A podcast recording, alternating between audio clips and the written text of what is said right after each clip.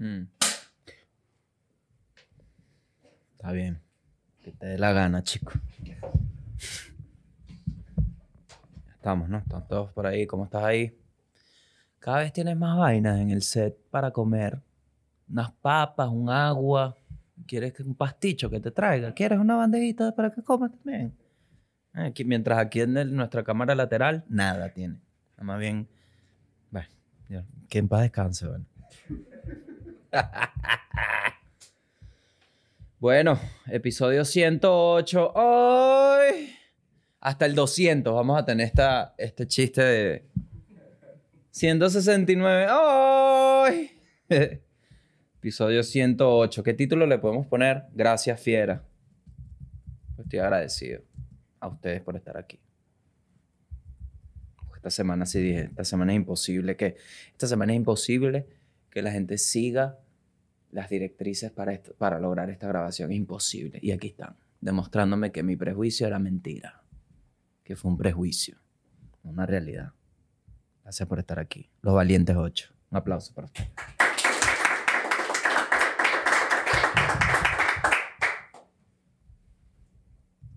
Estoy tan muerto por dentro que ni reacciono al aplauso. Joseph Ivanovich. Presente. Así es. No me digas profesor tampoco. Yo sí gano bien.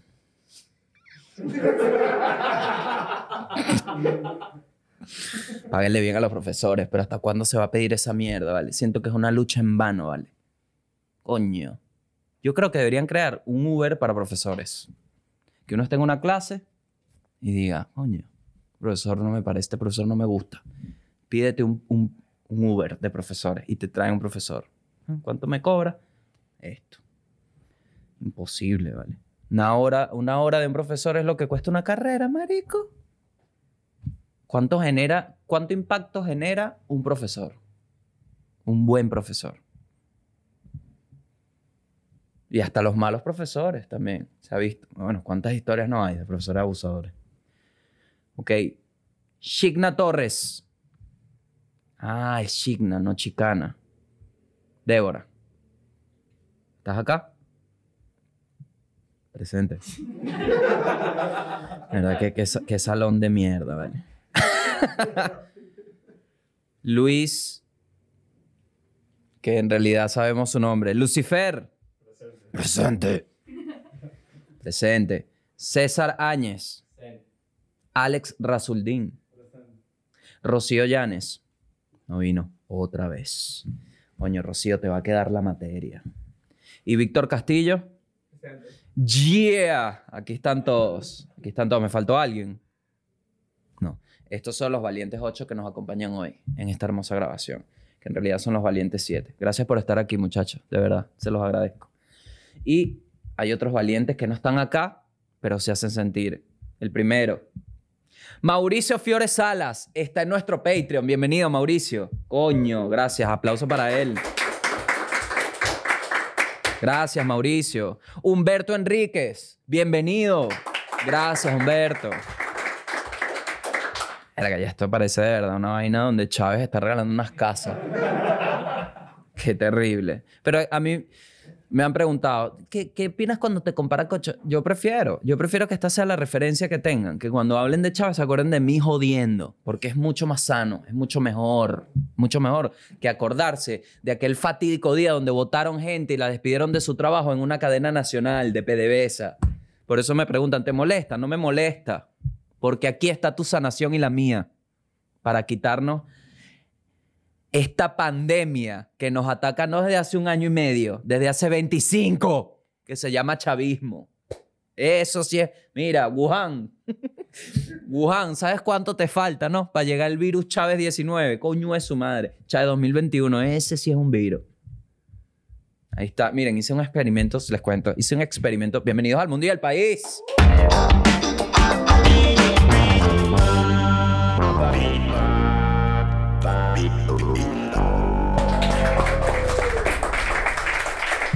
Hice un experimento en las redes sociales. Puse un tweet. Yo no sé si ustedes saben, pero en esto de la comedia, yo me formé, tuve la suerte de conseguir un trabajo en una oficina que está llena de gente talentosa y ahí aprendí a escribir. Ahí aprendí sobre comedia y sigo aprendiendo siempre, viendo las cositas. Ahí aprendí el objeto de un chiste, cuál es el target de un chiste, tanto del chiste como estructura del chiste, tanto para quién, para quién va este chiste, a quién le está hablando, cómo escribir a un grupo de personas, cómo todo eso lo aprendí. Hice un experimento en las redes para demostrarme, ¿no? Una realidad que nos, que me ha parecido rara, que, que todavía esté vigente, que es que el chavismo está vivo aún. Entonces hice un tweet donde el target claramente es el chavismo. El tweet era el siguiente. Te quiero vino tinto. No es tu culpa el chavismo. Ahí está más que claro que el ataque es directo al chavismo. Porque atribuyo todas las desgracias de nuestra selección al chavismo. ¿Por qué? Porque objetivamente, esto sí es una opinión. Yo creo que la culpa de todo lo que pasa en Venezuela la tiene el chavismo. De todo. De todo. Porque en lo personal, me encontré en una situación donde me di cuenta de que muchas decisiones de mi vida estaban impulsadas reaccionando al chavismo, sobreviviendo al chavismo, no porque necesariamente yo quería. Entonces, he visto las redes sociales con preocupación que parece que a la gente se le olvidó que existe el chavismo aún. Entonces dije, vamos a lanzar ese tweet. Siempre tiene la culpa, vale. Siempre, marico. No se les olvide esa mierda. Y yo no te estoy diciendo que si votaste por Chávez, tu vida está condenada a la muerte. Porque hay muchos casos de gente exitosa que votó por Chávez y hoy están tranquilos. Yo, no, yo creo en la evolución de una persona, tanto en la mente como físicamente. Yo creo en la evolución del ser humano, siempre buscando ser mejor. Lo creo, lo comparto y es una filosofía que tengo de vida. El peor es que aún no entiendas, huevón, que el chavismo está dictando los pasos que se bailan en Venezuela y hasta ahora el paso que se está bailando es el de la muerte porque ni una maldita vacuna le han garantizado a nadie. Mierda. Entonces, para salir de este momento incómodo que hay que hacer, recordar que Chávez se murió. Joda. Así es que me siento Cristiano Ronaldo con la Coca-Cola, pero con el chavismo, que tengo que llegar a quitar el chavismo y poner agua, ¿vale? Coño, ¿qué es lo que debería ser hidrocapital? Y disculpen que esté. disculpen que esté tan cargado socialmente, pero es que me da rechera lo que veo en las redes sociales. Me da mucha rabia, ¿vale? Me da mucha rabia. Y al final, de nuevo, y esto es una consecuencia exacta del chavismo. ¿Qué termino haciendo yo? Gritándole un poco a gente que lo que vino fue a tripear.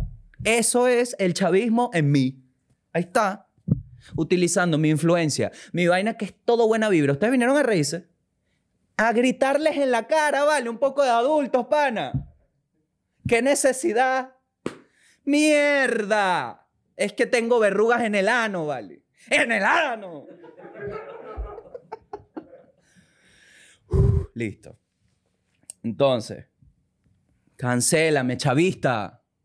Déjame. Lárgate. Mentira. Yo creo en el encuentro.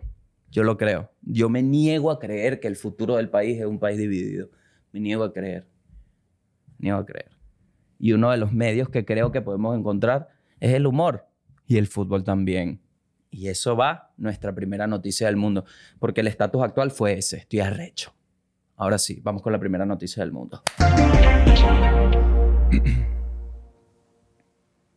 Cristiano Ronaldo. No, menos mentira. En, verdad, la, antes de ir a la. No, no metas la tapa todavía. No la metas porque aquí, menos mal que lo anoté. Quiero agradecer de verdad, de verdad. Quiero tomarme este momento para agradecer tanto a la gente que está acá, a pesar de los nombres que tuvimos hoy. Quiero agradecer también a la gente que ve este podcast, a la gente que me ha apoyado y que sigue apoyándome, porque les cuento por qué estoy tan agradecido.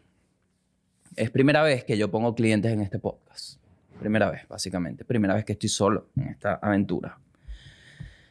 Y haciendo un chequeo de cómo ha ido la campaña, me han hablado maravillas de ustedes. Sí, de ustedes. De ustedes, de ustedes. todos los clientes están muy contentos, que son muy buena gente, que son gente que va por un servicio, que son gente que va con cariño, que van a apoyar el servicio, que lo ven como una oportunidad de utilizar algo que está aquí para eso, para que lo utilicen. Y de verdad he sido muy feliz por el amor, literalmente, porque se siente. Créeme que cuando uno está solo en un país, que en realidad no estoy solo, estamos aquí, pero cuando estás en, en la soledad de emigrar, que es bien jodida, el hecho de que tenga gente que le llegue una vaina, que la reciban y que no solo la reciban, sino que te apoyen, tanto en Patreon como viniendo a, a ver esta vaina, es algo que llena de amor. ¿Ok? Y quiero aclarar, por favor, que nunca se les olvide que estaré eternamente agradecido. ¿Por qué? Porque para mí el simple hecho de que esto sea una realidad es un sueño ya cumplido para mí. Gracias. Ahora sí, mierda, qué difícil. No, a mí me cuesta mostrar las emociones, de verdad. No, no, no, marico. Oh, menos mal que se acabó esta mierda. No me gusta, no, no me gusta, porque entonces, coño, como Rui, para su marico. Entonces uno, coño, uno se abre. No, no, no, no. No me gusta, pero era necesario porque quiero que lo sepan. Se siente el amor y se siente el cariño. Fiera, te amo. Maldita sea. Vamos con la primera noticia del mundo ahora sí. Cristiano Ronaldo. Coca-Cola y agua. Tremendo peo, marico. ¿Qué hizo el bicho? Agarró. Vamos a poner el video acá. Se sentó en una rueda de prensa después de su partido. Vio unas Coca-Cola y dijo, "Hmm, Coca-Cola. Y la quitó y puso un agua. Aquí está. Eso fue lo que pasó. Bueno. 1.60%, 1,60% bajaron las acciones de Coca-Cola. Y tú dirás, coño, pero 1.60% no es un coño. Eso no es unos 4 mil millones de dólares, ¿vale? Porque el bicho puso un agua, marico. Imagínate tú. La gente de Minalba, por los cielos ahorita. por los cielos, claro que sí. Todo, para que vean la locura, ¿no? Que, que es que un movimiento literal, que fue un video que se hizo viral en, en- por internet, ¿no? Causó este impacto en la bolsa, ¿no? Porque baja, 1.60% baja el valor de Coca-Cola, pero en tu cuerpo la sanidad sube un 100%, porque mucha gente tenía esa duda. Yo aquí no vengo a hablar mal de Coca-Cola, porque si Coca-Cola paga la publicidad, bueno, es lo mejor del mundo. Eso sí te lo digo. Pero está bien tomar tu agüita hasta que llegue Coca-Cola. Yo sí, yo sí dejo la puerta abierta. Yo no ando con esas huevonadas. Yo no soy Cristiano Ronaldo. Yo sí te digo, mira, la Coca-Cola es mala hasta que paguen. Cuando paguen, sí me pongo, no sabes los beneficios de la Coca-Cola.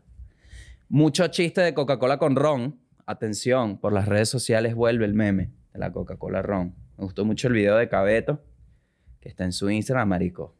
Qué belleza. Lo, va- lo vamos a poner acá Te lo también. voy a decir a ella. Básicamente, Cristiano le pasa la Coca-Cola y él se sirve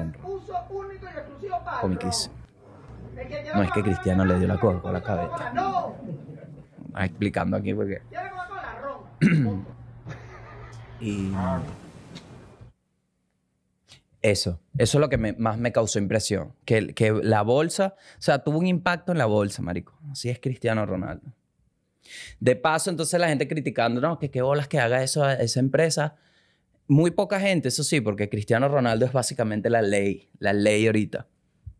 Y en ese partido, Cristiano Ronaldo se acababa de convertir en el goleador histórico de la Eurocopa. Es que sí, marico. Cristiano, deja de ganar, weón. Deja de ganar. Aquí es donde te das cuenta. Eh, advierto, estoy muy futbolero. Esto es un episodio que está muy futbolero. Aquí voy con la primera puya. Agárrala ahí que yo sé que eres del Barcelona. Este es... ¿Tú eres del Barcelona? Sí. Ah, hay que votarlo. no, pero te digo, en retrospectiva, a Cristiano Ronaldo el Real Madrid lo que le estaba haciendo era daño. Te lo digo así. Está- ¿Qué, qué necesidad esa está peleando con Sergio Ramos? Es Cristiano Ronaldo. Y eso me lleva a la siguiente noticia. Sergio Ramos, fuera del Madrid. Lo votaron, lo votaron. ¿Viste cómo lo votaron, no? Por la puerta de atrás se fue. Mentira, no se fue por la puerta de atrás. Pero sí le dieron... El, el peor fue que le ofrecieron 10% menos. Supuestamente. Eso era lo que se regó en las redes. Esa es la vaina que pasa con el fútbol, que es un poco de chisme y al final nadie dice qué es lo que pasa. Entonces, no, que Sergio Ramos tenía una uña rota, entonces no le gustaba, ¿Sabes cómo es el que no le gusta jugar con la uña rota? Y que bueno, marico, pero ¿qué fue lo que pasó con, con Sergio Ramos? Vamos a ver a dónde se va. Posibles, PSG, ¿no? Eso es lo que se está hablando. ¿Tú crees que se vaya para el PSG? No. Uy. ¿Dónde crees que se vaya? PSG. Milan. Verga, pero ¿qué equipo es ese tan fantasma, vale? ¿Tú eres del Milan? ¿Tú eres del Milan? Bueno, la única persona que es del Milan actualmente. Hermano, pero ¿qué equipo tan... ¿Qué es lo último que ganó el Milan? La Supercopa de Italia La- 2016. La Supercopa de Italia en 2016. Parece que el Milan es el nuevo Tiburones de la Guaira, entonces. ok. Siguiente noticia. Vamos con un poco de amor en este podcast. Siguiente noticia. Jennifer López y Ben Affleck. ¿Lo vieron? Ay, Dios mío. Jennifer López y Ben Affleck, que, bueno, antes se habían tomado la foto. Yo no entiendo cuándo vamos a entender que los paparazzi son una mierda. O sea, dejen el cringe, marico. De verdad. Los paparazzi son el cringe infinito. Porque uno... ¿Tú crees que yo quiero ver a Ben Affleck? O sea, Ben Affleck es Batman. ¿Verdad? Ahorita es Batman. Entonces yo veo la película de Batman y veo... Y digo, mira, qué bolas el trabajo que hizo Ben Affleck físico y, y la interpretación que le está dando este rol de Batman. Qué bolas el traje de Ben Affleck. Mira el traje que le pusieron a este Batman. Entonces, ¿qué hacen los paparazzi? Una foto de Ben Affleck en Walmart, gordo. Que, es- marico, yo no quiero ver a Ben Affleck así. ¿Quién está pagando estas malditas fotos? Entonces, ahora, el pobre Ben Affleck, vale, que no, a mí me da paja con Ben Affleck. A mí me da paja con Ben Affleck, vale. Porque, te entiendo, hermano. Coño, un tipo que se mete, el ejercicio para ser Batman es tan duro. Mucha gente podría ser Batman. ¿Por qué no lo es? Porque no se mete en el gym. Hay que darle duro para ser Batman. Graba la película. ¿Qué quiere Ben Affleck? Y se metió unos doritos. Quiere ir a su Walmart tranquilo. Entonces lo persiguen en cholas, coño. Déjenme la ilusión de Batman intacta. Entonces agarraron esta moda, el pobre Ben Affleck con unas ojeras por ahí que venía a comprarse un café. Foto, Ben Affleck, coño de tu madre. No joda, aquí está Batman sin traje. Como que, ¿quién compra eso?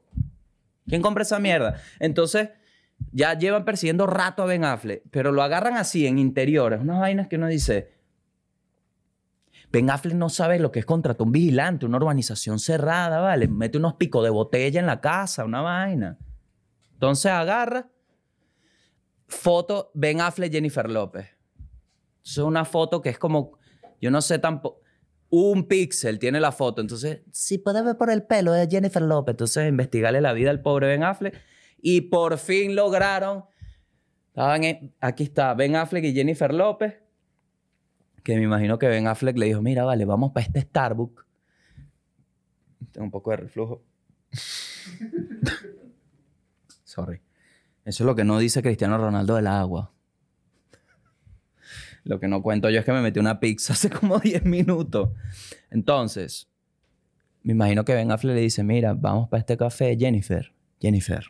Jennifer. Jennifer. Ven. Vamos para este café que, que tiene unas matorrales. ¿verdad? Entonces uno puede tomar un café tranquilo, sin que te estén viendo. Entonces van para allá. Está hablando Ben Affleck con Jennifer López y le da un besito. Aquí está el video. Vamos a poner el video. Aquí está. Entonces le da un beso y los paparazzi locos. Coño, Ben Affleck, por fin. Volvió con Jennifer López. Dejen esa gente en paz, ¿vale? Se lo merece. Se, merecen estar juntos. Porque el, el queso de Jennifer López y Ben Affleck es legendario. Y esta pandemia ha logrado tantas vainas que por ahí capaz se viene el Brad Pitt y Angelina. Atención, no creo. No creo porque Angelina dijo que no soportaba más a Brad Pitt. Pero bueno, yo diciendo por qué esta vaina vende, por qué esta vaina vende, y al final aquí estamos hablando de Jennifer López y Ben Affleck. Por eso es que vende. Pero de verdad, ojalá sean felices. Ben Affleck, una fiera. Ben Affleck está en el Patreon. hablando de Patreon, nuestros clientes.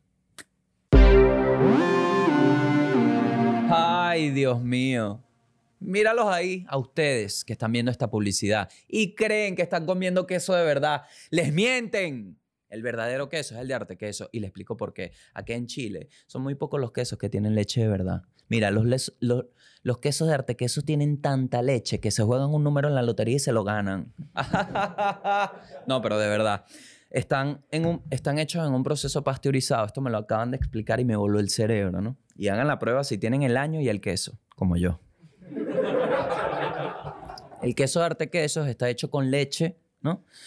En un proceso de pasteurización que hace que tengan un sabor a queso, queso natural, queso, queso de verdad. En cambio, unos quesos amarillos que venden por acá, no puedo decir marcas porque, bueno, tú puedes tener esos quesos en la nevera un año sin abrir y no se te dañan. Por acá lo confirman. ¿Es así?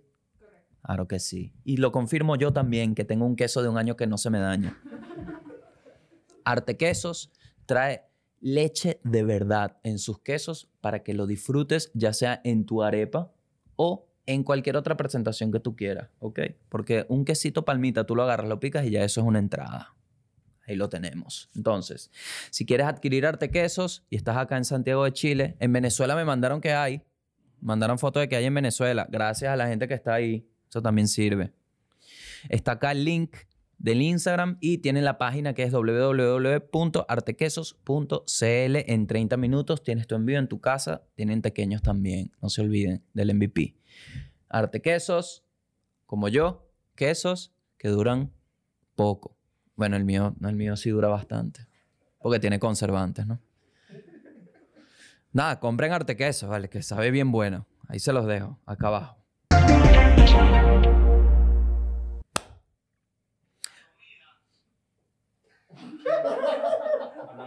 Ah, claro que sí. Hablando de comida, hay veces que vas a comer con un grupo de amigos y viene uno siempre chistoso y te dice, hey, dejé la cartera en mi casa. Pues con Vita Wallet ya no va a pasar eso porque la cartera, la billetera es digital. Tienes billetera digital para enviar tu dinero a más de siete países sin costos excesivos en los feeds, en los feeds, en los fees de entrega y con tiempos competitivos en el mercado. No es que vas a mandar el dinero y después a las cuatro meses le escribes soy María a tu mamá y le dice, mira, soy María, ¿oíste? ¿Y tú qué María? La dueña de esta, ay. No. Con Vita Wallet tienes una persona, no solo una persona, una institución que te garantiza seguridad en tus transacciones. Más de siete países, utiliza Vita Wallet, tu billetera digital que también tiene para el Bitcoin. ¿Ok? Bitcoin. Así que visítalos. Acá está su Instagram abajo. Y sí, creo que por el Instagram los puedes contactar. ¿Ok? Yo siempre también los pongo en mis historias de Instagram para que vean. Ellos son Vita Wallet, arroba Vita Wallet. ¿Ok? Si estás queriendo enviar tu dinero de forma digital o quieres intentarlo con el Bitcoin, ahí está Vita Wallet. No lo desaproveches. Seguimos. Ay, Dios mío. Mucha gente se ha acercado y me ha preguntado, oye, ¿cuál es tu billetera digital? Y le respondo, Vita Wallet. Oye, ¿cuál es tu queso favorito? Y le respondo, Arte Quesos. Y cuando me preguntan, oye, ¿por qué te falta un diente? Yo digo, por Dental Care. Por Dental Care no es que me falta uno, me faltan menos, ¿ok? Estoy como la vino tinto, sumando de un punto. y los invito de verdad a que utilicen Dental Care si están acá en Santiago de Chile. Créanme que soy una persona y siempre hago énfasis en esto, que veía atender sus dientes como una pesadilla. Y estas personas de Dental Care se han encargado de hacerme sentir que no es una pesadilla, sino un bien necesario. Atiéndete los dientes, cepíllate más de cuatro veces al día. Haz lo que tengas que hacer y si no puedes con tu salud dental, utiliza a los compañeros de Dental Care, que son un grupo de profesionales que van a estar ahí para la salud de tus dientes. ¿Ok? Yo les dije, ¿hay algún tipo de promoción para las fieras? No sé, que te pongan un diente y dos tetas. Y me dijo, estamos pensándolo, entonces vamos a ver con qué nos vienen, ¿ok? Pero segurito algo les vamos a traer. Así que los dejo aquí abajo en la descripción del video y se los dejo en mi Instagram, a Dental Care. Continuamos con el podcast. Otra noticia. Bueno, eh, no me gustó eso. Deja esa porque... Pero... Marico, fallé yo. Mierda. Marico, falló el líder, brother. Me siento tan putín.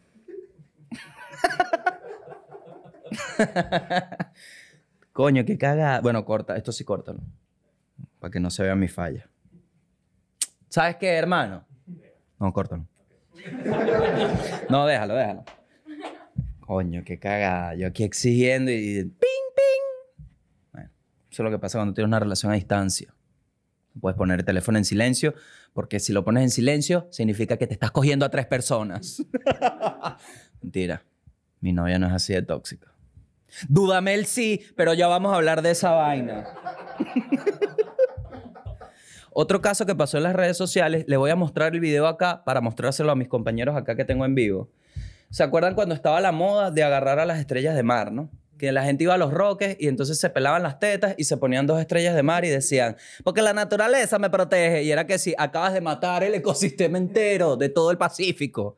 Bueno, ahora pasó una misma, una misma tendencia, que es que agarran a las mantarrayas, ¿saben? ¿Se acuerdan ese animal que en su naturaleza mató a Steve Irwin? agarran a ese animal y le hacen cosquillas, ¿no? Entonces, como la mantarraya tiene la boca de una forma, parece que se está riendo. Entonces le voy a mostrar el video y luego le voy a mostrar la explicación. Aquí, aquí va. Su madre, me estoy tardando demasiado. Aquí va. Mira, mira la vaina, ¿no? Entonces aquí está la mantarraya, ¿no? Que, que para que... Luego explico. How do you tickle a fish? Mira, ¿no? Entonces le, le hacen así.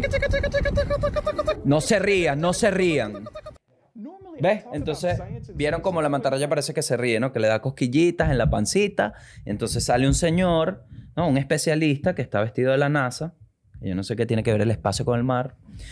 Pero, no, mentira. E- Este señor, Aaron Shepard, que construye robot, robots, ama la ciencia y su compañía cambia la realidad y la mente, que es la NASA. Es un interno en la NASA. Interno es pasante, ¿no? No sé. Bueno, un pasante de la NASA que ya automáticamente es mejor que todo el mundo. El bicho explica, explica que no le hagan eso a la pobre mantarraya. Entonces pone un ejemplo que es clave. Imagínate que tú estés nadando y te hagan cosquillas. Coño, qué imagen tan tétrica, ¿vale? Imagínate que estés nadando y te empiezan a hacer cosquillas. ¡Oh, oh! Te mueres, ¿vale? Lo mismo le estaba pasando a la mantarraya. Y sí, parece que se está riendo, pero en realidad está sufriendo. ¿Qué es lo que define básicamente todo este podcast en 2020? Sí, muchachos, yo sé que duele. Pero, ojo, de estos videos de mantarraya, mil, mil, mil, mil, miles y miles y miles.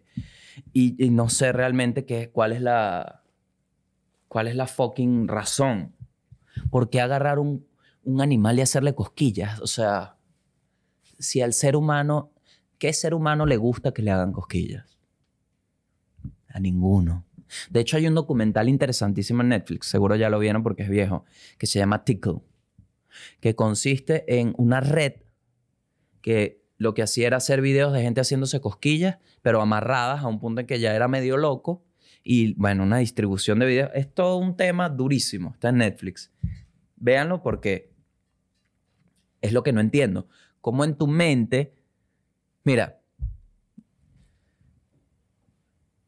La última vez que a mí me hicieron cosquillas, estaba en público. Y fue. Tenía yo como 17 años. Y fue un grupo de personas irracionales en una demencia que dijeron, vamos a empezarnos a hacer cosquillas. Entonces, como todo ser humano, no vale. No me toques, pero ya me estaban haciendo cosquillas, ya me estaban haciendo cosquillas. Ah, se me salió un peo. Y así fue que se logró detener esta masacre. ¿Qué necesidad de que te tengas que cagar para detener una acción? Entonces vamos a agarrar una mantarraya. Como la gente no se hace cosquillas, vamos a agarrar una mantarraya. Dejen de hacerle cosquillas a las mierdas, ¿vale? Hazte cosquilla en el culo, ¿vale? Agárrate el culo y date cosquilla.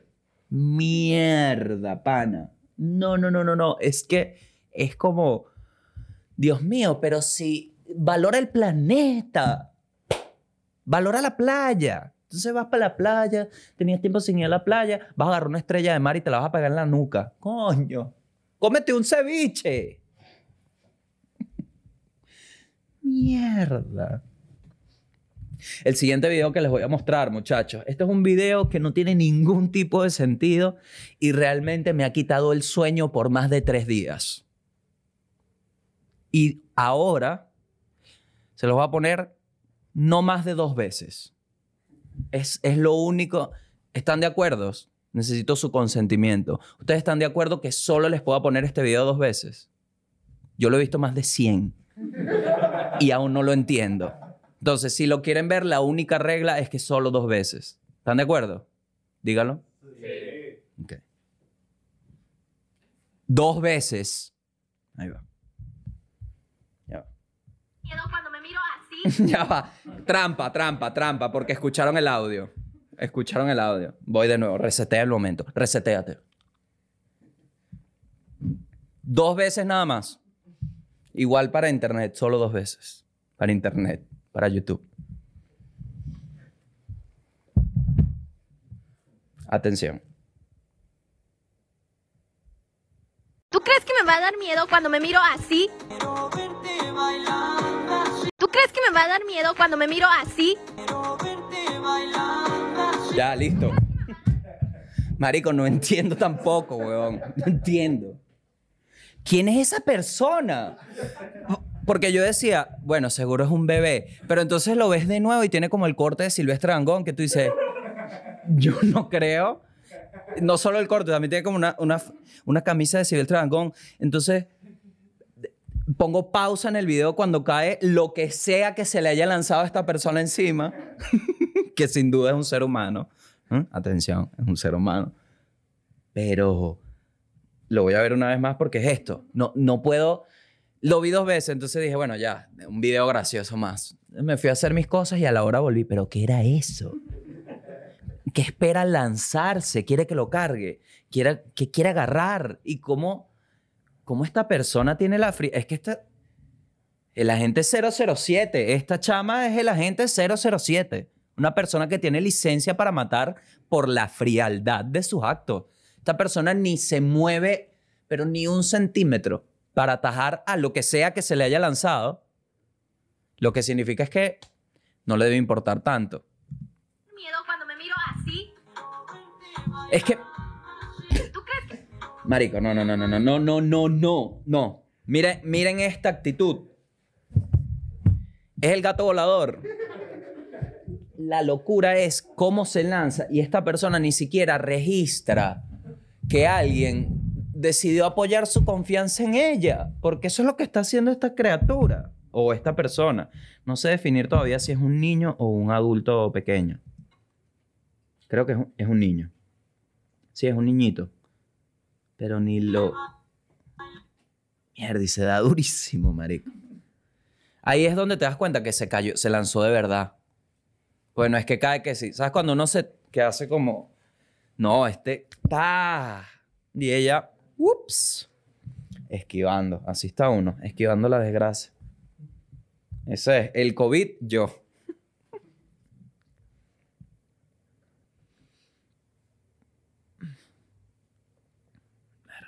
Qué, qué pesada me cayó la pizza, vale. Perdón. Corta eso también. ok, siguiente noticia. El líder de Corea del Norte, Kim Jong-un, reconoció formalmente que el país enfrenta escasez alimentaria. Bueno, no sé si era Juan Gabriel o Rocío Durcal, pero te pareces tanto a mí. Por lo menos este... Es que ni si... es que Kim Jong, mira la vaina. Entonces esto fue conmoción, ¿no? En el mundo. Porque eso Ay, no quiero irme por este lado, vale. No quiero irme por allá. El punto es que la gente se volvió loca en la BBC. Esto lo busqué en la BBC. Bueno, en la BBC, unos titulares infartados, los ingleses infartados. Kim Jong-un dice que hay escasez. ¿Cómo es posible que en un país pueda ser escasez? Y yo, coño, pero no te acuerdas de Juan Guaidó. Juan Guaidó fue para allá decirte eso en la cara, ¿vale? ¿Qué pasó con mi anuncio de BBC? No, pero entonces mira, infartado. Se informa, esto era uno de los subtitulares de la noticia, se informa que los alimentos se han disparado. En Norcorea reportaron que un kilo de cambur de bananos cuesta 45 dólares. Papi, pero bienvenido al comunismo. Coño, así es mi mamá. Hijo, me compré unos aguacates. Yo, ¿cuánto? Mamá, 500 dólares. Estaban en oferta. Yo, mierda, ¿pero qué trae? ¿Un Play 5 el aguacate? Una huevona. Como el Tesla. 100 dólares un paquete de café. Corea del Norte. Para allá vamos, hermano. Para allá vamos. No te creas. Ya 100 dólares un paquete de café es mucho. Pero yo digo, ¿dónde saca, ¿de dónde saca la gente los reales? En Norcorea. ¿Mm? Corea del Norte ha cerrado sus fronteras para controlar la propagación del COVID, pero cuando las abrió, es que es la hipocresía, ¿vale? La hipocresía. Ahora sí, vamos a nuestro espacio deportivo. Y les recuerdo también, para los que no saben, todos los jueves en el Twitch de Nanutria, que es www.twitch.tv slash Nanutria, ahí tenemos un show vivo que se llama Jueves Deportivo. Todos los jueves ahí nos ponemos a hablar de deportes. Esta es la estructura del show. Hablamos de deporte, el deporte rey, que es el fútbol. Luego hablamos del básquet y cerramos con cualquier chisme que haya por ahí. ¿Mm? Siempre metemos un chisme que está bueno. El último chisme que metí es que estoy tomando café en el microondas. Estoy hirviendo el agua en el microondas. Yo no sé ni... A mí me da vergüenza con mi mamá, de verdad. Pero esas son las cosas que uno hace afuera. Esas son las cosas que a uno le afectan afuera y que es imposible hablar con tu familia y explicarle. Hay muchas cosas que yo hago aquí que, que en mi casa son antivalores, pero por la necesidad de vivir afuera las tengo que hacer. Como comer caraotas enlatadas. ¿Mm? A mí me provoca el pabellón. ¿Tengo la habilidad de hacer unas caraotas? No sé cómo hacer las caraotas. Porque la última vez que pedí una explicación para hacer caraotas, me dijeron que comprara bicarbonato. Y yo dije, ajá, ¿qué hago con el bicarbonato? Terminé echándomelo en la axila porque se me rompió el ala. ¿Con mi pabellón? No. Al final me hice la arepa con queso, que es lo básico. Entonces fui al mercado y que vi una lata de caraotas. Dame acá y eso ya está listo que lo metes en el microondas. Lo mismo con el café. Me encanta el café, pero no tengo una cafetera, no tengo una greca. Lo que tengo es un microondas, pongo esa mierda y me tomo mi café. ¿Sabe igual? Por supuesto que no. ¿Me da la misma energía? No. ¿Que tengo que complementar con perico para tener energía? Sí. ¿Que me gusta la arepa con perico? También. Igual que Maradona. Entonces, vamos a hablar del fútbol porque algo que está pasando en el planeta fútbol es que hay dos competiciones importantes al mismo tiempo. Tenemos la Copa América y tenemos la Eurocopa. La Eurocopa la gana Francia, lo digo aquí, llévense el clip. La Eurocopa la gana Francia. No que Italia, no que, que la gana Francia. Si Karim Benzema sigue yendo a los partidos, la Copa la gana Francia porque tienes Mbappé y yo les confieso, el queso que me da la velocidad de Mbappé es absurdo. Ese tipo es un descomunal. En un pique, eh, jugó contra Alemania, en un pique dejó al defensa alemán como si fuese yo marcándolo. Es que ni con una moto, ¿vale? No le llegó. No le llegó. También, también que por equipos, Francia tiene muy buenos jugadores. La Eurocopa está sin duda mejor que la Copa América, pero ya eso es un tema de cómo funciona el mundo. De que Europa está mejor. Así que busquen. Ustedes saben lo que tienen que hacer. Buscar ese pasaporte europeo como sea. De verdad, yo no entiendo cómo. cómo. cómo se puede llegar a, criticar a una persona que. que lo único que paga a cambio de un pasaporte europeo es una agarrada de pene. O una agarrada de vagina. Cójanse, cójanse, sí. Mira, te lo digo como alguien que sus padres son María Leonza y Francisco de Miranda. No hay nadie más venezolano que yo. De hecho, no sé, porque yo debería ser. Bueno, María Leonza es súper. Claro, sí, sí. Y mi papá es medio español, sí, sí. Yo creo, en, en realidad. En realidad, mi familia es que si llanera, es muy venezolano. O sea, yo no tengo opciones, no tengo más pasaporte. Tengo el pasaporte vino tinto, que ya cuando la ven, cierra las ventanillas en la migración. Eso es lo que tengo yo. Entonces te hablo hoy. Tú eres el futuro de la generación. Tú lo eres. Siempre lo he pedido. No, que tú mamarías el huevo por unos papeles. ¿Quién es el funcionario? ¿Dónde está? Quién es la persona. Usted me dice, mira, esa es la persona. Aquí estoy. Aquí está esta boca y aquí está. ¿Qué lo quieres? ¿Con brillantina, vaselina? ¿Qué te gusta? Eso sí, no me estés jalando el pelo. hágalo, hágalo. Estás sembrando el futuro de tu... La facilidad, ¿vale? De tus hijos. Váyase para Europa. Váyase. Ya está. Eso sí, con mucho respeto y recordando siempre nuestra tierra. Otro que pasó loquísimo en la Eurocopa fue el Eriksen. ¿Vieron eso? Se desplomó instantáneamente en el campo.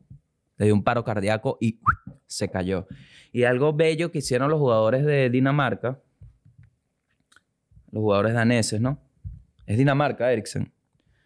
Confirmando aquí, no la vaya a cagar otra vez. Los futbolistas lo taparon para que no hicieran viral ningún video ni los medios estuvieran grabando una cosa que me pareció hermosa. Pareció hermosa cuando todos trabajamos por una misma por una misma causa que es ir en contra de los medios amarillistas que no revisan dos veces la información antes de publicar una mierda, perjudicando la vida de muchas personas con una irresponsabilidad digna de alguien imbécil. Entonces, ¿qué pasó? Eriksen, como a los 30 minutos, publicó su foto y dijo, papi, aquí estoy, estoy tranquilo, gracias a Dios, gracias a Dios me pude levantar, gracias a Dios pude crecer, gracias a Dios pude volver a sentir. Y le van a instalar un desfibrilador automático. Se lo van a implantar. Entonces tú, cuando vas a la mente que es un desfibrilador, el... Básicamente Christian Eriksen se transforma en Iron Man. ¿Ok? Entonces, aquí explican lo que, van, lo que le van a poner y tal. No es igual que un marcapasos, atención, porque Christian va a seguir jugando. Entonces le pusieron una vaina más arrecha. Una vaina que tiene que si Red Bull. Sí, tiene Monster, tiene Red Bull. Tú le pones. tú le pones lo que. Marico, eso sí me gustaría, ¿vale? Que te pongan como una arteria más. Donde uno le pueda meter lo que es. Imagínate, bebé, así. ¿Quieres que te sirva un trago? No, chica, dame un. ¿Tienes un gotero? Cuenta gotas. Te pones dos goticas de ron y ese corazón está no joda. Vamos, Eriksen. Comentó Cristian, fue un momento muy conmovedor porque en tales emergencias médicas, la vida cotidiana, las posibilidades de éxito son pocas, añadió. Ah, no, este fue el médico alemán que dijo también. Unos 30 segundos después, eso fue uno de los que los atendió en el campo de juego. Unos 30 segundos después abrió los ojos y pude hablar con él. Es duro, marico, es duro. Yo no vi la imagen. ¿Alguno lo vio en vivo? Sí, se asustaron. Fue como muerto, ¿verdad? Ay, no, qué angustia. Y menos mal que no se hizo viral ese, ese video porque a mí me angustian esos videos, de verdad. Eh, Ki- Clean, Clean- el doctor contó que en ese momento le, no, coño, está difícil. Le preguntó a él, pero es un héroe, hay que decirlo. Klinefeld, ¿m? Klinefeld, uno de los doctores, contó que en ese momento le preguntó a Eriksen, bueno, ¿has vuelto con nosotros? Y Eriksen le puso, estoy de vuelta, amigo. no, no esa forma, no de esa forma. Qué mala interpretación de verdad del momento. Sí, estoy de vuelta, amigo. ¿Cómo está por allá? ya va. No, esto está duro. Miren, ahí va. Uy, no, me dio, me escalofrío. Ay, no, es que de verdad estar a punto de morirse. Como una persona que está a punto de morirse más de las veces que está orgullosa de admitir que ha estado de morirse, les digo, es feo, es feo, es feo. Es feo. Yo les voy a contar luego de esto una de las historias de cuando me iba a morir. Uy, no, no, no, no. Volvemos. Le pregunta al doctor, ¿no? El doctor, el doctor Cleanfield. ¿Eso no es un festival de música electrónica? La, la Cleanfield. Es la Cleanfield. Ah. el Cleanfield contó que en ese momento le preguntó a Eriksen, ¿has vuelto con nosotros? Y Eriksen le respondió esto. Sí, estoy de vuelta contigo. Maldita sea, solo tengo 29 años. Marico. No, me muero. Fue entonces cuando supe que el cerebro no estaba dañado, dijo. Porque si Christian Eriksen se despierta y dice, maldita sea, Manuela Sáenz, ven a atenderme, y ahí dice, mierda, este bicho perdió el conocimiento. que se despierte y que vuelvan cara a tomar cara bobo. Y que, Rico Eriksen, pero no eres un prócer de, de Venezuela, what the fuck, la perdiste. No.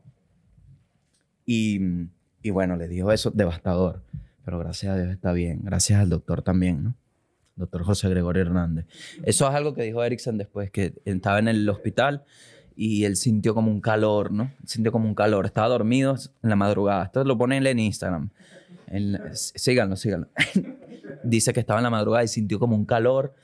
Y, y, cu- y cuando abrió los ojos, dice que vio una silueta como de un liqui liqui, ¿no? Como de un traje y un olor a tabaco y a flores, ¿no? Y, él dice que, que empezó a, sal- a caer escarcha, que él veía como caí- caía escarcha y ahí fue donde supo y se acordó que su abuela le dijo, hijo, la rosa mística siempre va a estar contigo. Y cuando, pensando en la rosa mística, Cristian no lo podía creer y se repitió, maldita sea, solo tengo 29 años. Y, y fue cuando vio en su periferia al doctor, al mismísimo doctor José Gregorio Hernández decirle, de esta te vas a salvar, amigo mío. Atención con los dientes, le dijo. Y Cristian ya está en un tratamiento para atenderse también la, la boca, igual que yo. Eso no pasó. Otros casos similares. El defensor holandés Alex Dalai Blin fue diagnosticado con una afección cardíaca en diciembre de 2019, pero esto no lo obligó a abandonar su carrera profesional y regresó al campo de juego en febrero de 2020 para después retirarse del campo de juego como lo hizo todo el planeta gracias a un laboratorio en Wuhan.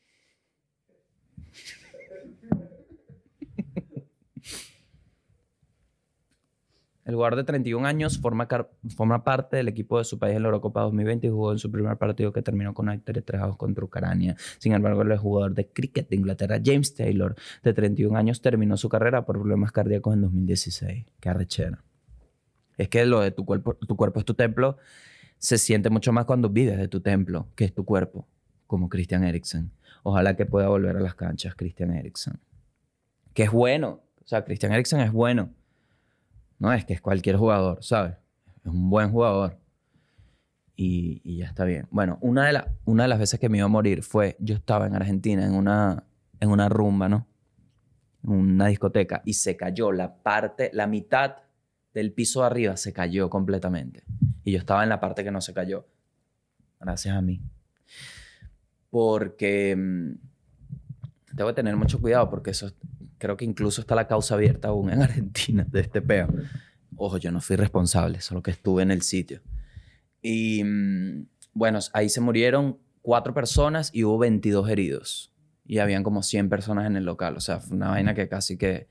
Y recuerdo que en ese momento sentí, de verdad, como en, en menos de un segundo, mi, mi mente... Ustedes han visto cuando, cuando hay como un escaneo que sale así como la luz que pega en toda la... y investiga todo, como un radar. Así sentí yo, porque ya no veía por los ojos, sino que veía la, la, como todo completo. Y mm, eran dos pensamientos. Era uno, te vas a morir, te vas a morir. Y el segundo fue como cuando terminé de escanear todo, dije, puedes que no te mueras. Sales por aquí. Y en... Marico, cuando reaccioné estaba fuera del local. Y ahí fue que volví a, como a tratar de entrar a buscar a mis amigos, porque había más amigos en la vaina. Ninguno estaba abajo y se, se escuchaban los gritos y todo. No, fue, fue horrible. Pero ahí sí tuve el miedo de... Porque mientras bajaba tenía el miedo era del fuego, de que algo explotara, ¿sabes? De que hubiese una vaina y ahí me, me asusté. Luego cuando salí, cuando bajó la adrenalina, una de las cosas que me dio ganas de llorar era que a todos mis panas los estaban llamando. Que si estás bien. Y a mí nadie me estaba llamando. Claro, marico, porque era alto veneco. Lo que estaba era por ahí buscando esos papeles, mano. Eso fue como en 2010. Y esa es una de las veces que me he intentado morir. Eh, otra fue que me iba ahogando. En La Guaira, cuando el huracán Iván. Decidimos ir a surfear. Exactamente. E- Exacta. No, es que ni siquiera va por la decisión. No, yo no me puedo parar ni siquiera en la vida real. Imagínate en una tabla. Claro que te ibas a morir, Pau. Eso fue el mar diciéndome, sigue con tu huevo, nada. ¿Quién eres? Pacific Blue. Ahora vamos a hacer, vamos a cumplir juntos el deseo tóxico de Rafael Dudamel. Volvamos al país a hablar de la vinotinto. Verga. Dudamel, basta, papi. Las costuras se te ven, rey. Rey. Deja a la gente ya. Otra vez escuché en Caracol diciendo Rafael Dudamel, ¿no? Me prometieron una Venezuela que atacara más que la mía y aún no la veo. Hijo. Hijo mío. ¿Cuántas promesas no le han dado a uno sobre Venezuela y no, no las ve? Tranquilo, viejo. El proceso es otro. Coño, tampoco restes, viejo. Algo también le habrán... Mira, yo quiero darle el beneficio de la duda, ¿no? Porque como cualquier persona merece el beneficio de la duda hasta demostrar lo contrario. Algo pasó ahí con Dudamel que anda picado. Algo pasó. Tuvimos un primer partido como vino tinto contra Brasil, que de verdad te lo digo, Neymar, el coño de tu madre, el último gol era completamente innecesario. Qué ladilla, ¿vale? Qué ladilla. In- innecesario ese último gol.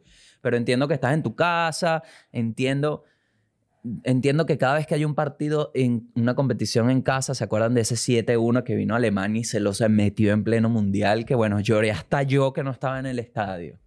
Te entiendo que está ese fantasma por ahí y te entiendo las ganas que tiene. Pero si somos objetivos, hermano, y aquí voy con manao tengo fe. Ese es mi mood. Mano, tengo toda la fe del mundo.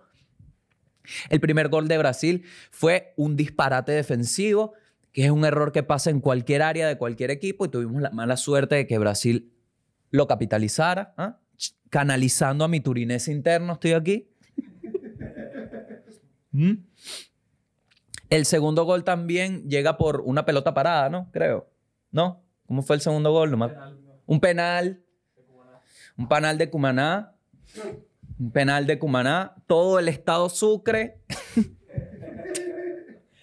no, eh, los comentaristas. Cumana, ayer. Cumana con el balón. Mijo, Cumaná. Chichibacoa. Toda la zona. Chichiribiche de la costa. Por la izquierda. un penal, que coño, es un penal que, bueno. Sí fue penal. Porque la patada fue dura, dura. Pero son errores, errores que pasan. No hubo que, no, no fue que, obviamente Brasil sí, Brasil sí, sí fue superior en la cancha, sin embargo Venezuela tuvo, es que también me da rabia, ¿vale? Da rabia. Nos falta Soteldiño. Nos falta el medio, es que se ve. En defensa estamos sólidos, incluso con los recambios tenemos una defensa sólida, pero nos falta esa conexión en el medio que Wuhan. Y el tercer gol, de verdad, ya. Ya. Menos mal que fueron tres. Estaba yo, mira, la dignidad. Mi dignidad en los pies de Neymar estaban. Coño, cada vez que agarraba esa pelota y se acercaba al área, ya a mí me daba. Me ponía como la mantarraya, ¿vale? Me hacía. ¡ah, ah, ah! Me ahogaba de la risa. Estoy respirando, no lo estoy pasando bien. Me estoy riendo, pero no lo estoy pasando bien. Y después viene Colombia, que vivimos el partido ayer justamente. Que sinceramente, bueno, lo que pasó ayer fue lo que se ve en precisamente en los barrios de La Vega y Katia en Venezuela, que fue una plomamentazón. Y Wilker Fariñez con un chaleco queblar de antibalas, deteniendo, ¿no? Todo el, el, eh, el armamento colombiano, porque entonces, de verdad que San Wilker Fariñez, lo que hizo ayer fue una vaina que debe tener las manos todavía en agua caliente. Le deben estar haciendo una pedicure porque pelotazo tras pelotazo tras pelotazo, Wilker sacaba y sacaba y sacaba que yo decía, pero ¿qué es esto? El Saime con las solicitudes del pasaporte. No deja entrar ninguna. Impresionante. Y, y lamento politizar el fútbol, ¿no? Porque chistecito, pero de verdad que Wilker, excelente labor. Y también defensivamente, estuvimos ahí. Estuvimos ahí.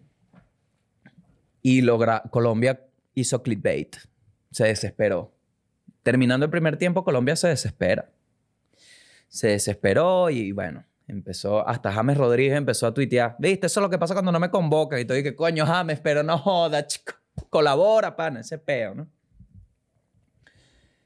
De hecho, quedó 23 disparos a puerta, tuvo Colombia. 23. Y Venezuela, 2. Dios mío. Terrible. ¿Qué viene? ¿Qué partido viene ahorita?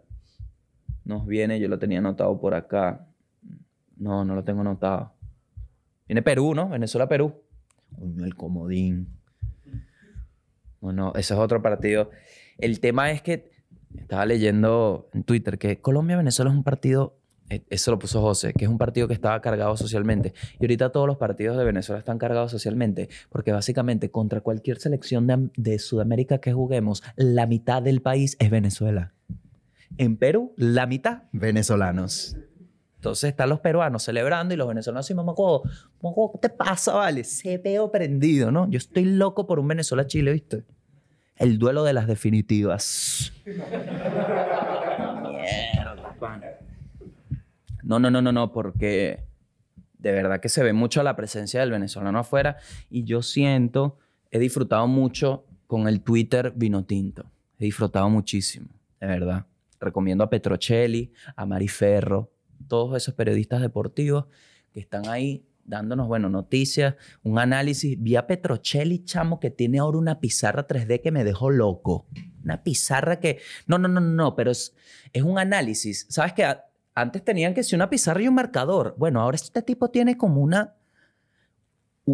Una pizarra, entonces las fichas son los jugadores y cuando los mueve, corren. Yo decía, Dios mío, pero qué cosa tan tecnológica. Y el chamo explica sus jugadas y tal. De verdad que me hace feliz, me hace feliz porque se los decía hace mucho, hace mucho, hace como tres podcasts, que la vino tinto es un punto de encuentro bien interesante para uno como venezolano. De verdad, qué alegría, ale- me da alegría cuando tenemos un resultado positivo, como el empate. El empate es, como- es un resultado positivo. Yo lo celebré como una victoria. Porque tenemos todo en contra. Tenemos todo en contra. También que un resultado, un resultado positivo de la vino tinto se siente como que, como que tu papá vuelva con los cigarros, ¿sabes? Que uno se sorprende y se medio alegra, pero sabes que es cuestión de tiempo para que te vuelva a abandonar y te haga mierda otra vez. Así. Siguiente noticia del país. Bueno, esperando ese. ¿Cuándo es el partido contra Perú? El domingo jugamos contra Ecuador. Y luego el 27 jugamos contra Perú. Coño, Ecuador está duro, ¿viste? Ecuador está bien fuerte, es una selección que está fuerte. Y, la verdad es que yo no voy a hablar de la fortaleza de la selección venezolana. Creo que es el espíritu. Es el espíritu. Y, y- y espero que sea el espíritu. No, no, de verdad que, que, que buena garra. Han tenido buena garra. Y ojalá se nos dé el resultado. Ay, Dios mío, no. Vamos a dar predicciones. Vamos a dar ocho predicciones. Ay, no, no, no, no. Qué estrés. Yo quiero ganar. Es que cuando uno... no- ese es el tema, que uno ve Venezuela-Brasil, entonces 3 a 0. Ay, no importa. Ves Venezuela-Colombia y ya es como... por lo menos un empate. Empatamos. Entonces ya Venezuela-Ecuador quiere que uno meta 3. Entonces viene Ecuador, te hace 4 y la moral se te va del país. Yo creo que Venezuela-Ecuador... El tema de la vinotinto ahorita es que no estamos encontrando el gol. Entonces, lo que le pasó a Colombia fue que se frustró. Y, cuando, y le ha pasado mucho a Messi, tú que eres barcelonista de ese equipo que ya no arranca, pero bueno, si es un tercer puesto lo celebran como que fue un mundial. El tema... La risa pasivo-agresiva.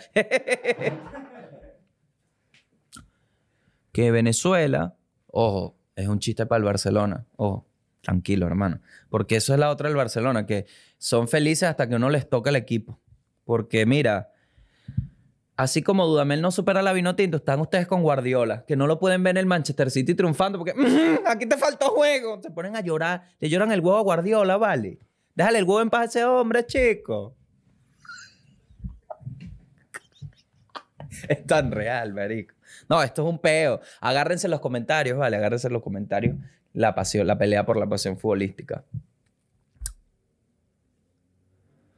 Yo creo que Venezuela puede conseguir un gol, pero creo que Ecuador puede ganar Venezuela 1 a 0. Puede, pero también creo que puede ser un sólido empate. Y no a cero goles. Esa es mi predicción. Voy a elegir una, ya va. Que yo soy materia y este tipo de vaina. 1 a 0 gana Venezuela. En realidad la mente me dijo que 1 a 0 pierde. Me lo lanzó el resultado. Así 0-1 y aquí la banderita de Ecuador. Lo voy a decir para que si es un poder real, tengan... Pero lo que quiero es que gane Venezuela 1 a 0. A ver, resultado. 1 a 1. 1 a 1. 2 a 1. Ven. Coño, tú dices que dos. ¿Quién hace los goles? El brujito. Coño, ya denle los goles al Brujo Martínez, vale. ¡Verga! Qué tipo, ¿no? ¿Cómo corre, carajo? Pensé que lo estuvieran persiguiendo para cobrarle unos reales. Además, resultados. 2 a 0 Venezuela. Coño, pero que estás desestimando Ecuador. Hermano. 3 a 0 Venezuela. Mierda. Vamos a ver. Ahí la Vinotinto tendría que salir con la alineación 4-3-3-4-5. Es decir, con 19 personas en la cancha. a ver, más resultados, hermano. 1 a 0 Venezuela. Claro que sí. ¿Por ahí, papá? 1 a 1. ¿Por allá? 1 a 0 Venezuela. Yo dije, un infiltrado ecuatoriano por acá. Se les quiere, se les quiere, hermano. En el fútbol encontramos las igualdades. Nos mueve una misma pasión. No hay que estar peleando. No, que peruano, ¿qué, qué es eso? ¿Qué es eso? La guerra debe ser contra Europa. Eso debería existir. No existe, que si se enfrenta el, el de la... No, se llama Mundial. Y nunca ha ido. Me odiaron. La Confederaciones, pero ¿quién ve esa mierda? Van todas... Ah, cada campeón continental va para... Ya, la Confederación. Sí, pero ese, nombre también que le pusieron. Y se han puesto que si la liga caliente, una vaina que uno diga, cuño, pero ¿por qué están calientes? Porque están los ganadores. Entonces, ojalá se nos dé el resultado. Siguiente noticia del mundo. Coño, se ha hablado en este podcast más de 10 veces. ¿Hasta cuándo los arqueólogos? Ahora los arqueólogos llegan a nuestro país. Descubren en el latillo una pereza gigante. Se llama Nicolás Maduro Moros. Y no hace nada por el país.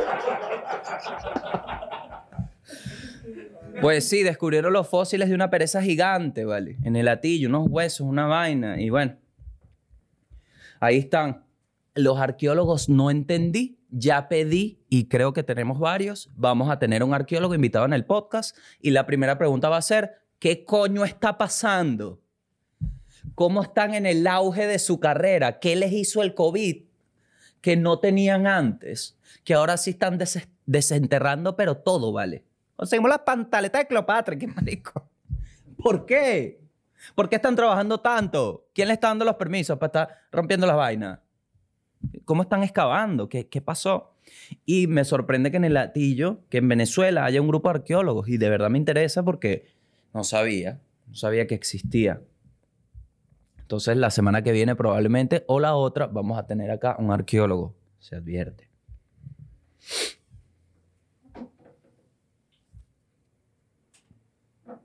Ya para irnos. em,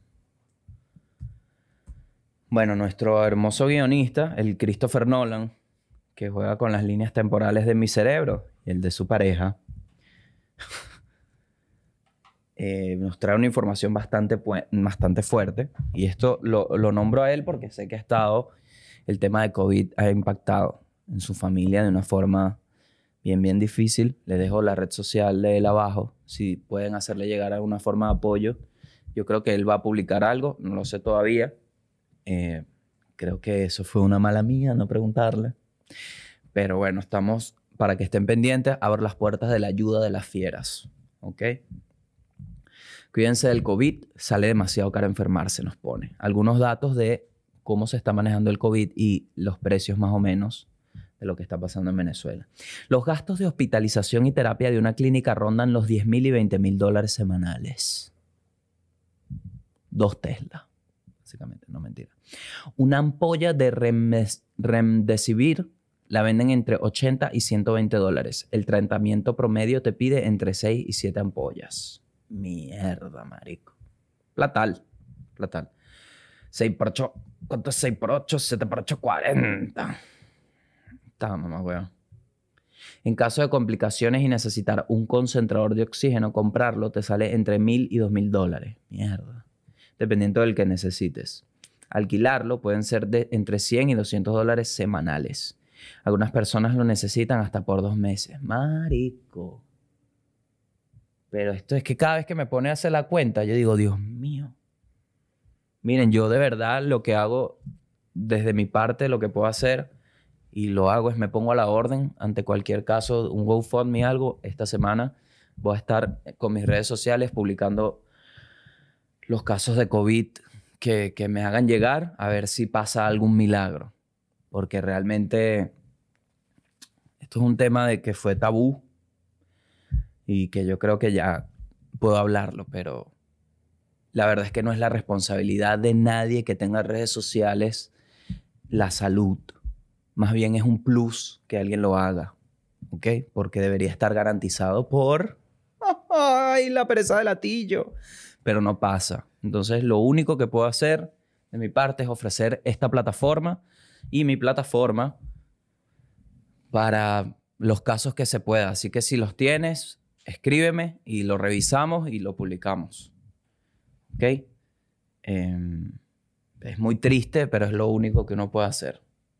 Más allá de eso. Mira, a mí me dio. A mí me dio un golpe en la cara la realidad cuando me vacuné acá. Pero así. Porque mira, yo no dormí. Yo sabía que iba el sábado y no dormí. No dormí el viernes pensando, ¿y si me rebotan? ¿Y si me dicen que no tengo el papel? ¿Y si yo muestro este trámite y me dicen, no vale, que es ese trámite? Eso es una captura de pantalla, tú puedes falsificar esta mierda, ¿cómo te vas a vacunar aquí? No, chico, anda para tu casa. Y si me rebotan y si me dejan el ridículo frente a todo el mundo, que yo hago una cola y todo el mundo me está viendo y me dice, no vale, pero si tú no, ni siquiera vives aquí.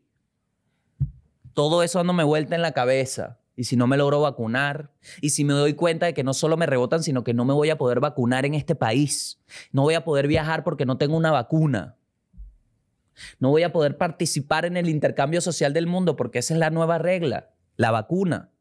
Y aquí no me la dejan. ¿Cómo hago yo para vacunarme? Si tendría que ir al único país donde tengo papeles, que es en Venezuela, y en Venezuela no están vacunando a nadie. ¿Cómo coño voy a hacer con mi vida? Así no dormí. Así no dormí. Y llegó el sábado. Y me paré a las 9 de la mañana, que para mí son las 6. En realidad, no dormí. Y así con... Lo peor que puedes hacer es no dormir, porque entonces llegas con los ojos irritados que tienes tres síntomas de COVID por no haber dormido. Entonces dije, coño, sin miedo, marico, ya está, sin miedo. Yo tengo un trámite, tengo una captura, aquí dice que con el trámite tú puedes ir. De hecho, le pregunté, le pregunté a mis panas de acá, le dije, marico, ¿estás seguro? Coño, sí, vale, aquí está, captura del ministerio, captura la vaina, anda para tu vaina, anda tranquilo. Anda tranquilo no existe para un venezolano que vive afuera. No existe, anda tranquilo. Uno dice, sí, vale, estoy tranquilo, pero no estás tranquilo. Entonces me fui con esa intranquilidad y me fui caminando. Me fui caminando para ver si me bajaba el puto estrés. ¿Me bajó? No. ¿Sudé? Sí. Entonces, ya tenía ojeras, ojos rojos y sudor. COVID artificial. Entonces llego y me dicen, sí, ¿a qué? Eh, ¿Y usted es residente? Y yo, no, bueno, yo soy venezolano. No, me tranquilicé y dije, Marico, tú tranquilo, tú no estás robando. De verdad, eso llega la mente, a la abstracción. Marico, tú no eres una persona que es delincuente. Entonces, lo peor que te puede pasar es que te digan, oye, no. Y ya, tranquilo. No es que te van a deportar, porque ahí se me va la cabeza. Coño, y si me dicen que no y después me meten en un cuartico y termino yo en un avión para Colombia por venirme a vacunar. Entonces, de Colombia para México, de México para Turquía y de Turquía, que es el único vuelo que sale a Caracas. Eso todo en la mente. Entonces llega y me dice, sí, por allá. Entonces voy para allá. Me dice, extranjero, ¿se va a vacunar? Y yo, sí, sí, sí. Bueno, tiene que ir a donde el doctor. Y yo, ay, y está el que me va a rebotar. Porque eso es lo que uno empieza. A hacer, a sacar la cuenta de quién es el que te va a rebotar de este grupo. Por supuesto que las instalaciones de Parque Arauco se llama, una, Parque Arauco es, ¿qué se llama? El de las Condes, el, donde está la vacunación. Pablo, el Parque Juan Pablo II. Mira, una vaina que parecía Jurassic Park. Bellísimo, bellísimo, unos dinosaurios. Que se lo juro que llegué a la instalación y escuché la canción. Yo, mierda, qué belleza, qué bolas como hicieron esta vaina. Entonces llego a donde el médico, con mi gran captura de pantalla, que muchos venezolanos su vida depende de un capture de pantalla. Ahí fui con mi ilusión. Y me dice, a ver, cuénteme. Te estoy hablando de que todo esto pasó en dos minutos. Esto no es que hubo una cola ni nada, no, esto fue rápido. Yo porque les estoy contando cada paso para que vean que más es la mente que lo que está pasando, que la realidad. Me dice, ¿ese es yo, sí, sí, sí. Ah, perfecto. Y bueno, es la primera dosis, ¿no? Yo, sí, sí, la primera dosis. Ok, bueno, em, me dieron, me pegaron este, este papel, esto que tengo aquí, que era amarillo, me lo pegaron acá y me dijeron, es la Sinovac, la primera dosis, dale por acá. Honestamente, yo quería la Pfizer. Pero cuando el niño Jesús llega con unos regalos que uno no se esperaba, uno no se va a poner a reclamar qué fue lo que compró el niño Jesús. Entonces dije, bueno, nada, dame la Sinovac, la primera dosis. Y ahí me dicen, el doctor en 30 segundos me dice, ah, sí, ya veo. Eh, pum, me pega el... Les cuento lo que pasó con mi trámite. Me vino el apellido mal. Ya tenía aprobada la temporal, la residencia temporal por un año, y me vino el apellido mal. Ruiz Aguilar. Imagínate tú. ¿Qué coño a la madre Aguilar? Es Ruiz Aular. Entonces me vino Aguilar y lo tuve que... Entonces yo le dije, mira, me cambiaron y me... Ya sé. Me dijo el médico, tranquilo. Pip, me pegó mi vaina y caminé. Ya se me iba quitando el miedo. Fue cuando entré al parque y vi al tiranosaurio comiéndose la cabra. Y yo, mierda, qué locura. Y me fui relajando y dije, qué bolas que... En mi mente iba, qué bolas que me voy a vacunar. Qué bolas que me voy a vacunar. Qué bolas que me voy a vacunar. Qué bolas. No puedo creer que me vaya a vacunar. Qué bolas que me voy a vacunar. Y entonces, sí, primera dosis. Allá mi compañera y yo, ¿quién? Ok. Uno sobre reacciona porque está esperando el rebote. Cuando llega la compañera me dice, puesto 14, me voy a vacunar. Me, voy a vacunar. me, me senté en el puesto 14, dos enfermeras. Hola, ¿cómo estás? Yo, bien. Bien, pero roto por dentro. Tú no sabes de dónde soy yo. y, y me dijo, bueno, eh, puedes sentir estos efectos secundarios. Me explicó todo y me inyectó. Me puso la vacuna, me dio mi carnet, que lo tengo por ahí, de una primera dosis. La segunda dosis me toca el 10 de julio. Y me vacuné, marico. Ah, le dije, bueno, hice un chiste, porque era chilena, la, la doctora era chilena. Y dije, bueno, vamos a ver si funciona mi humor internacional. Entonces me inyecta y le digo, ¿y la clave? Me dice, ¿la clave? Yo, sí, la del 5G. Y, me dice que, no, no viene con 5G. Y me fui. No, les voy a confesar que no tuve risas fuertes, sino risas leves, que es lo que llamo yo un chiste que le falta trabajo. Entonces ya lo arreglé, voy en la segunda dosis, tengo mi segunda oportunidad, voy con otro chiste, vamos a ver qué tal. Eh, no se los voy a contar porque quiero esperar el momento y si me funciona y si no me funciona les vengo a contar el fracaso. El punto es que luego me hicieron esperar 30 minutos en una sala de espera que tenía un concierto en una pantalla gigante de Emanuel, nuestro Emanuel, cantando Chica de Humo, una locura. Y ahí esperé media hora y me fui a mi casa, me ofrecieron agua, me ofrecieron hasta... No, no voy a decir nada chistoso porque después, de verdad, quiero que el proceso quede súper claro. Fue súper sencillo, fue súper efectivo. Y esto me hizo entender de que el chavismo es una enfermedad mental que hay que trabajar para sacársela del sistema. Porque te ataca. Es una ansiedad que te ataca. El hecho de cualquier problema que se te presente es una montaña empinada cuando no es así. No es así. Y eso es lo que te ayuda a crecer. Que cualquier problema que tengas enfrente no es una montaña. Es algo que se puede resolver tranquilamente. Puedes transformar cualquier montaña en un camino. Sin túnel, en un camino. Y por eso, en ese momento, fue que decidí, y se los digo acá, utilizar mis redes sociales. Si tienen algún caso de COVID que quieras, pásamelo, lo revisamos y lo publicamos. Es lo que puedo hacer de este lado para tratar de que tu montaña sea un camino. Y así dejamos este episodio hasta acá. Gracias por ver el mundo y el país. Esto fue larguísimo. Gracias a todos los que están acá. Un aplauso para ustedes. Los quiero. Cuídense.